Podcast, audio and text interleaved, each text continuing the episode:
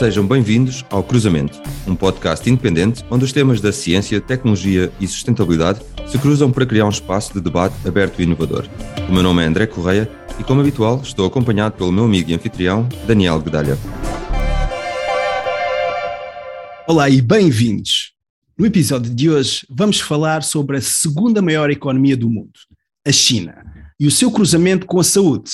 Vamos também olhar para a ciência e tecnologia e também um pouquinho de sustentabilidade. E quem melhor para nos falar da China do que uma líder portuguesa que trabalha na China, numa das maiores empresas farmacêuticas do mundo e com uma carreira que já passou por vários países. Estamos a falar de Isabel Afonso. Olá Isabel, muito bem-vinda ao podcast Cruzamento. Olá Daniel, olá André. Antes de mais, muito obrigada pela apresentação tão simpática. Agradeço muito o vosso convite para estar aqui hoje. Obrigada.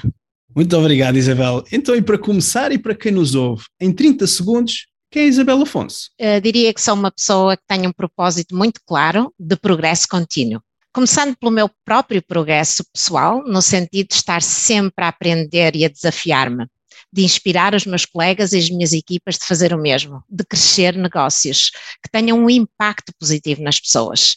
Este propósito tem sido o meu sentido de orientação, a minha bússola para todas as decisões e escolhas que tenho feito a nível profissional e, de certa forma, também pessoal, em conjunto com a minha família. Isabel, e tu tens tido uma carreira de facto absolutamente fascinante e agora embarcaste num desafio de ir para a China, juntamente com toda a tua família. Queres explicar aos nossos ouvintes como tem sido a tua carreira e descrever alguns dos momentos de disrupção? E já agora, o que é que vos motivou a mudar para esse país? Ah, obrigada, André. Bem, tem sido quase 26 anos com uma intensidade incrível e tudo começou em Portugal. Tenho o curso de Engenharia de Sistemas da Universidade do Minho. Na altura tinha muita curiosidade do progresso da tecnologia e sistemas de informação.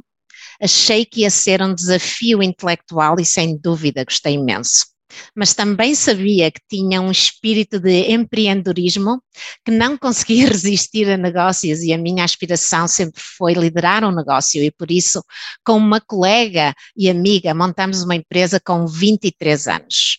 Na altura eh, tivemos algum apoio do governo, incentivos para jovens empreendedores, tudo isto em paralelo com o trabalho eh, na altura na SONAI, na Unicer, e muito cedo comecei a liderar equipas, especialmente na Unicer. Mudei-me depois em 2002 para a Suíça, em Basileia, para liderar uma equipa internacional num programa gigante de SAP, ou Tecnologias de Informação, que cobria uh, diversas funções. Nessa altura foi uma grande decisão que foi influenciada pela minha grande vontade de aprender, de continuar a explorar, a ter experiências mais alargadas, um, a conhecer novas culturas. Aprendi imenso numa multinacional como a Novartis, com toda a sua uh, complexidade de estar presente em 140 países e um modelo que na altura me parecia tão sofisticado. Tive que aprender muita coisa muito rápido, mas adorei. Fiquei 16 anos na Novartis e voltei a sair em 2018. Nesses 16 anos uh, fiz algumas mudanças que considero, tal como dizias, uma disrupção positiva na minha carreira uh, profissional e também pessoal.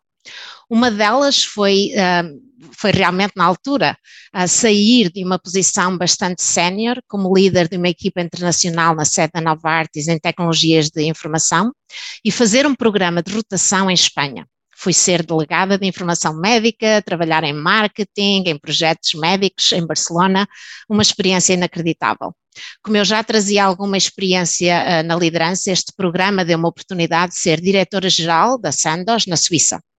Um negócio novo para mim, uma função nova e uma língua nova, até tive que aprender uh, uh, alemão de uma forma muito acelerada. Esse passo foi muito interessante e comecei aqui a perceber que realmente este trabalho era mais do que um trabalho tinha a ver com o meu propósito pessoal. Tudo se começou a esclarecer na minha cabeça. Esse propósito de aprender, de ter progresso pessoal, de desenvolver equipas, de crescer negócios e de ter um impacto nas pessoas. Ficou mesmo muito claro para mim que isso era a minha bússola para me orientar e para orientar as minhas decisões, e ainda, ainda é, hoje em dia é assim.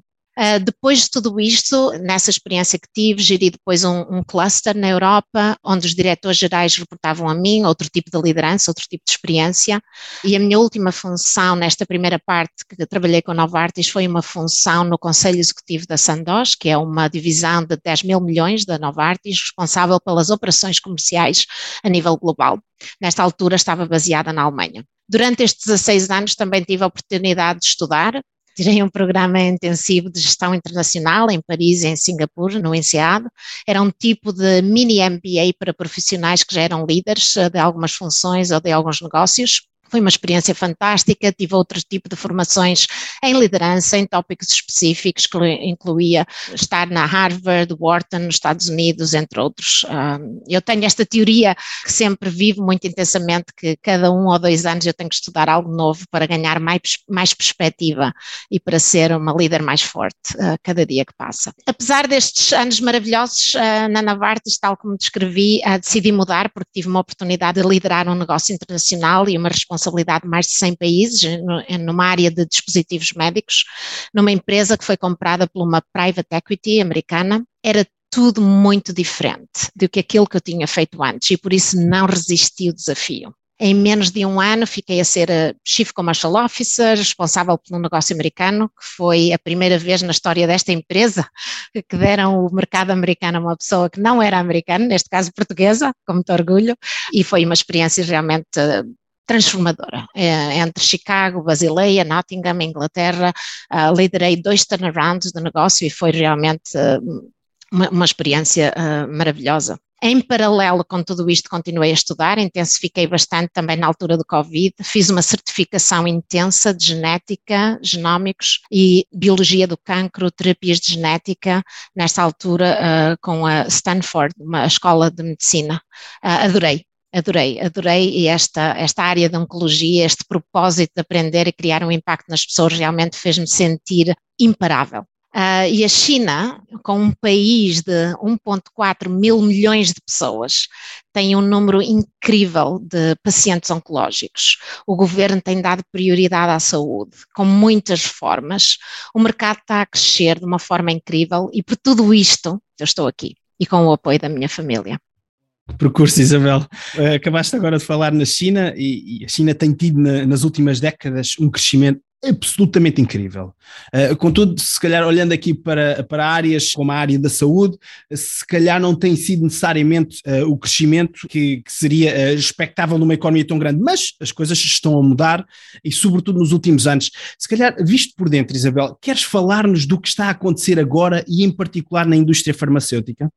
neste momento, o mercado chinês, tal como disseste, é o segundo maior a nível internacional, a seguir aos Estados Unidos. Este mercado está previsto chegar aos 170 mil milhões de dólares americanos em 2023. Mesmo assim, ainda há muitas necessidades que ainda não estão respondidas, principalmente porque a população da China está a envelhecer em termos demográficos e há um crescimento de muitas doenças, incluindo diversos tipos de cancros e doenças sanguíneas, entre outras. E o que está a acontecer neste momento na indústria está influenciada por vários fatores. A economia está a crescer de uma forma muito rápida e isso tem uma implicação positiva no crescimento deste setor da saúde. O governo considera a saúde uma prioridade de topo e os seus planos têm acelerado de uma forma incrível e consistente as reformas deste setor, desde ensaios clínicos ao tempo de aprovação dos novos medicamentos, o reembolso. Tudo isto tem sido uma evolução brutal para dar mais acesso a mais pacientes e, em geral, há um ambiente mais favorável de investimento para as empresas. Diria que o terceiro grande fator foi também a melhoria da proteção de patentes. Isto foi muito importante aqui na China para criar esse ambiente e incentivar realmente a inovação. Tudo isto levou que empresas nacionais, como aquela em que, em que eu trabalho, a Novartis, uh, investiu uh, muito na China e continuam todas as multinacionais realmente uh, a esperar um crescimento bastante elevado neste mercado. No passado, a China era conhecida por se focar em desenvolver medicamentos um pouco melhores do que aqueles que já existiam, mas essa realidade foi, é muito diferente hoje em dia, onde, onde realmente existe verdadeira inovação, incluindo de empresas locais. Digamos que tudo isto uh, cria uma grande dinâmica neste mercado e cria grandes ambições para, para as empresas que estão aqui, as multinacionais e também as empresas locais, de, de atingir uma escala global. E anteriormente, uh, Isabel, referiste à área da oncologia. Partilhaste connosco em, em, em off um número muito, muito impressionante, realmente. Em cada minuto, cinco pessoas morrem de cancro. Quais são as soluções para um problema como este? Ah, obrigada, André, por falares nesse ponto que realmente, ah, quando estava a considerar a minha decisão de voltar à Novartis e me juntar à China, este ponto realmente faz-me sentir imparável ah, de pôr toda a minha energia e a minha paixão que tenho pelo trabalho para realmente causar um impacto nisto. É, é incrível pensar que em cada minuto estão a morrer cinco pessoas com cancro. Porque apesar de todo o progresso que este país ah, tem feito, ainda há muita coisa para fazer todos os medicamentos que temos uh, no mercado, ainda temos desafios de conseguir chegar a várias partes da China, que é um país, geograficamente falando, é um país enorme. Em particular, as zonas mais remotas, conseguir chegar a todos estes profissionais de saúde e, por sua vez, aos pacientes ainda é bastante, ainda é um desafio, não só para uma empresa como a Novartis, mas todas as empresas que estão presentes aqui. Neste momento estamos a, a, a fazer progresso, estamos a estabelecer parcerias com outras empresas, até mais pequenas e regionais, para conseguirmos ser mais efetivos, mas é definitivamente uma das soluções que estamos a trabalhar. Outra coisa que eu gostaria de referir também é que as, os medicamentos que estão lançados nos Estados Unidos e, e na Europa normalmente no passado chegavam aqui com 4, 6, 10 anos de atraso, e nós estamos uh, muito empenhados em trabalhar e conseguir reduzir essa lacuna temporal. A longo prazo, eu acredito que vamos conseguir lançar os medicamentos em simultâneo para os pacientes da China que possam ser tratados com a máxima urgência, tal como nos Estados Unidos e na Europa. Uh, portanto, estamos realmente muito ativos para reduzir esse tempo. A curto prazo, estamos a explorar com o governo de algumas províncias a possibilidade de importar alguns dos nossos produtos antes desse produto ser aprovado pelas entidades locais. Acabamos de conseguir uh, há muito pouco tempo uh, o lançamento, o que nós chamamos uh, mais acelerado, nestas zonas que nós chamamos aqui a Great Bay Area, que é no sul da China, conseguimos para o cancro do pulmão, que tem uma prevalência muito elevada, para o cancro da mama, e, portanto, esses são, conseguimos assim responder a mais algumas, uh, portanto, das necessidades destes pacientes.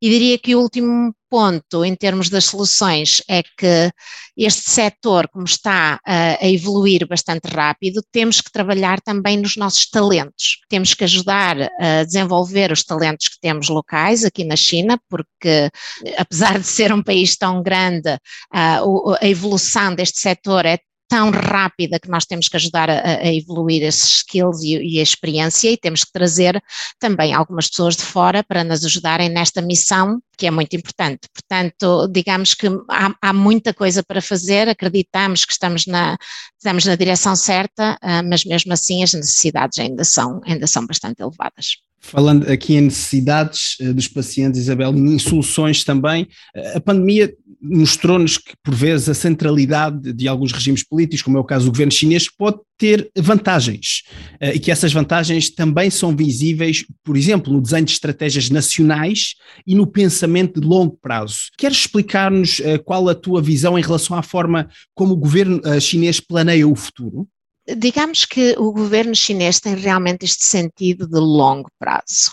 A China tem a tradição de criar e executar planos de cinco anos e renova esses planos de forma consistente. Neste momento existe o plano número 14, que vai de 2021 até 2025 e tem como objetivo criar um país moderno, mais moderno. Tem 20 indicadores e tem cinco categorias que cobrem o desenvolvimento da economia, a inovação, o bem-estar das pessoas, o como chamamos o green desenvolvimento e a garantia da segurança. O termo utilizado aqui localmente é realmente desenvolvimento de alta qualidade da China, que sem dúvida se foca na inovação a longo prazo e também na sustentabilidade. Neste momento, o que vemos é que realmente estes planos têm sido executados de uma forma muito consistente. O plano da saúde continua a ser uma prioridade e um pilar central do desenvolvimento e este esforço enorme para fazer um progresso neste setor. Como já dissemos, uh, muito mais uh, tem que ser feito, mas eu tenho que reconhecer o progresso. Nas últimas duas décadas, a proporção de chineses, só para dar um exemplo, que tinha proteção de saúde aumentou de 20% para perto de 95%, o que representa 1,3 mil milhões de chineses está coberto pelo sistema de saúde. Estes são alguns exemplos de como a China desenvolve os seus planos de maneira consistente, a longo prazo e realmente verifica-se que dão resultado. Isabel, esses planos, referiste, focam-se na inovação uh, e, e numa consistência. A China é também cada vez mais vista como uma economia inovadora e na vanguarda tecnológica, talvez fruto desse, dessa consistência e desse foco. Por exemplo, a aplicação WeChat, que não é tão usada no Ocidente, uh, é bastante utilizada uh, na, na China. Em termos de inovação, queres dar alguns exemplos que demonstram esse progresso? E já agora referi também o WeChat e da forma como ele está a ser usado, nomeadamente na área da saúde. Sim, é, é uma área realmente impressionante. os chineses são muito orientados à tecnologia uh, e estão muito dispostos a utilizar as soluções digitais quando comparamos com outros países no Oeste. Uh, especialmente no que toca, uh, como um, um, bom exemplo seria os, os pagamentos eletrónicos. Uh, eles utilizam muito aqui o Alipay, que pertence ao Alibaba, ou no, ou no WeChat, que pertence ao Tencent. Portanto, eu estou no processo de aprender tudo isto e é, é, é, realmente fascinante ver a utilização disto e realmente a orientação que as pessoas, e todas as pessoas aqui têm, têm realmente esta, esta orientação para a tecnologia, para o mundo digital. O online shopping também é outro exemplo, não sei se já ouviram falar do Taobao, do Tmall, um, os transportes públicos, tudo isto é, é, é, baseado, sem dúvida, em soluções digitais.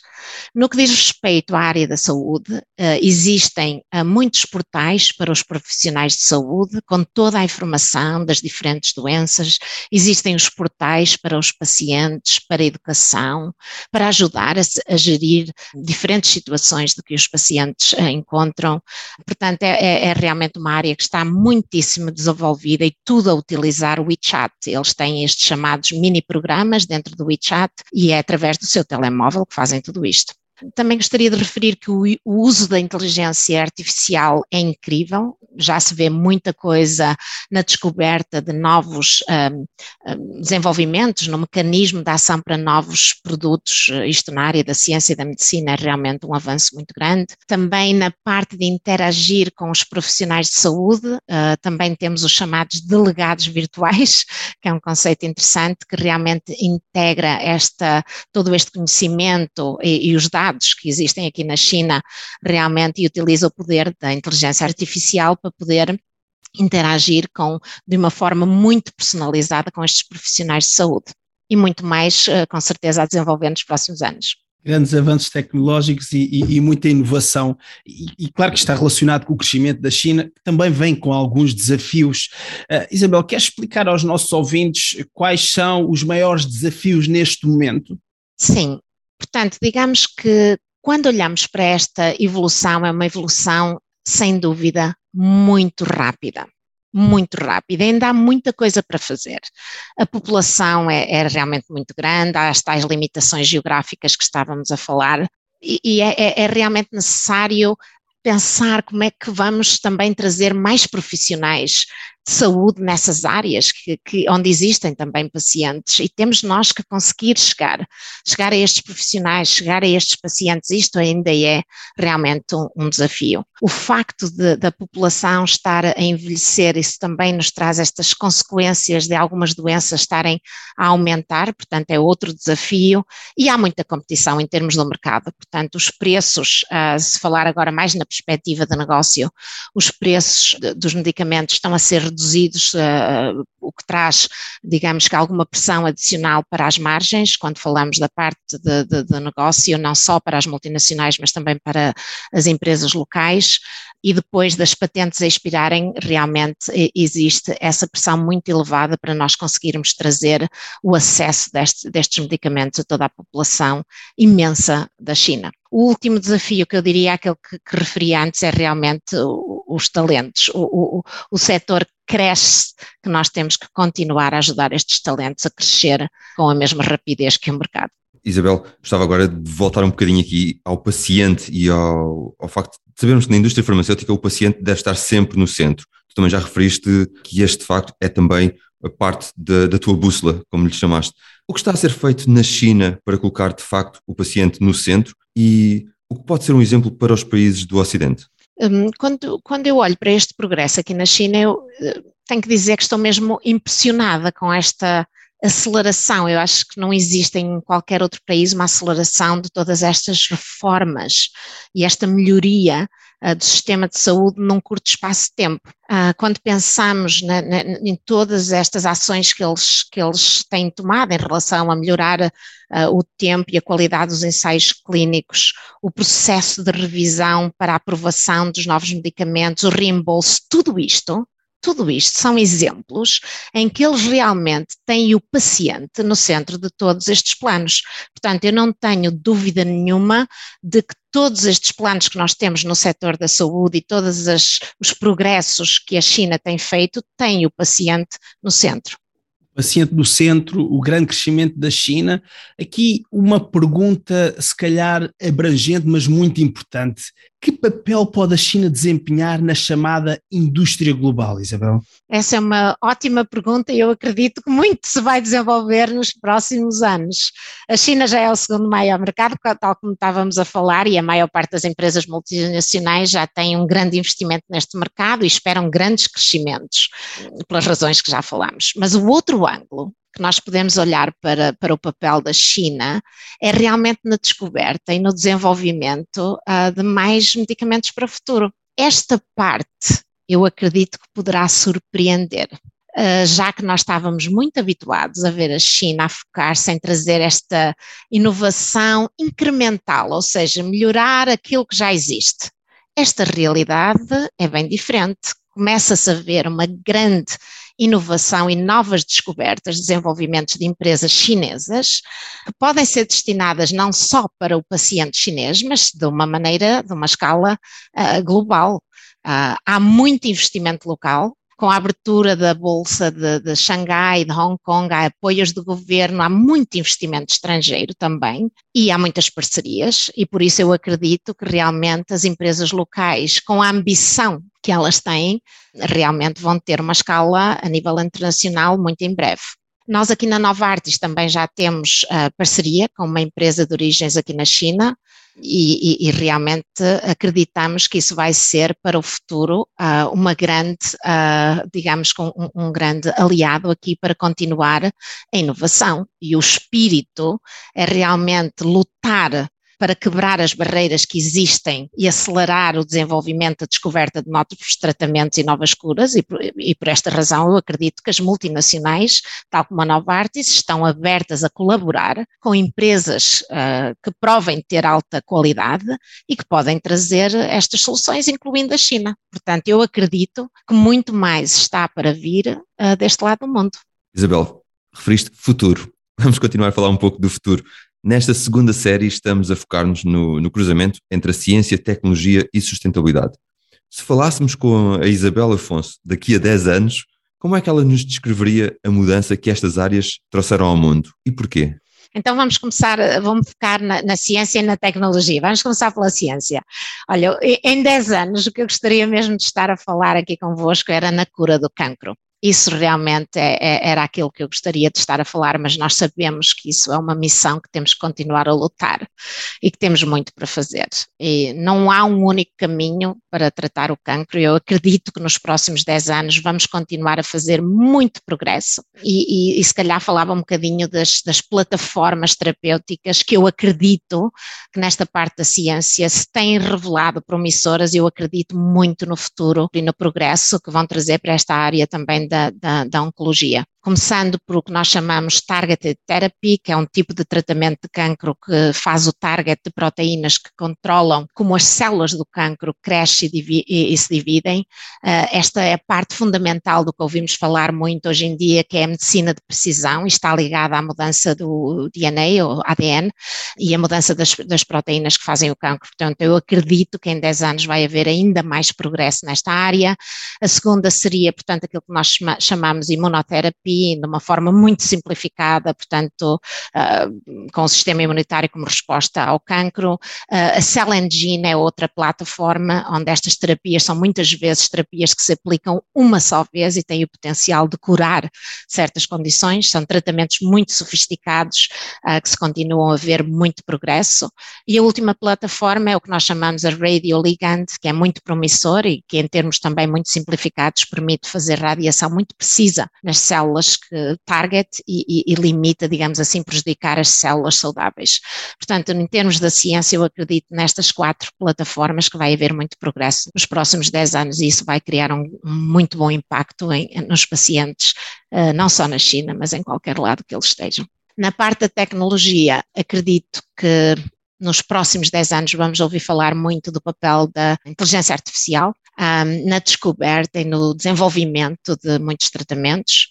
Acredito que também nos vamos começar a entender um bocadinho mais nas diversas geografias à, volta do mundo para colaborar e encontrar soluções para problemas de saúde que não são locais e são globais, incluindo aqui na, na parte da oncologia onde ainda não temos todas as soluções e precisamos muito da colaboração de todos, precisamos da experiência de todos, precisamos de dados, precisamos de informação a nível global para conseguirmos combater uh, esta grande missão e, e, e realmente evoluir nesta luta contra o cancro. E é com esta, com esta mensagem de esperança que nos aproximamos do fim, Isabel. Eh, queremos agradecer a tua fantástica disponibilidade. Eh, já falámos de vários eh, temas neste episódio. Nesta segunda, a, China, que é a segunda maior economia do mundo, como se cruza com a saúde, com a tecnologia, a inovação. Olhámos também para a ciência e, e sustentabilidade.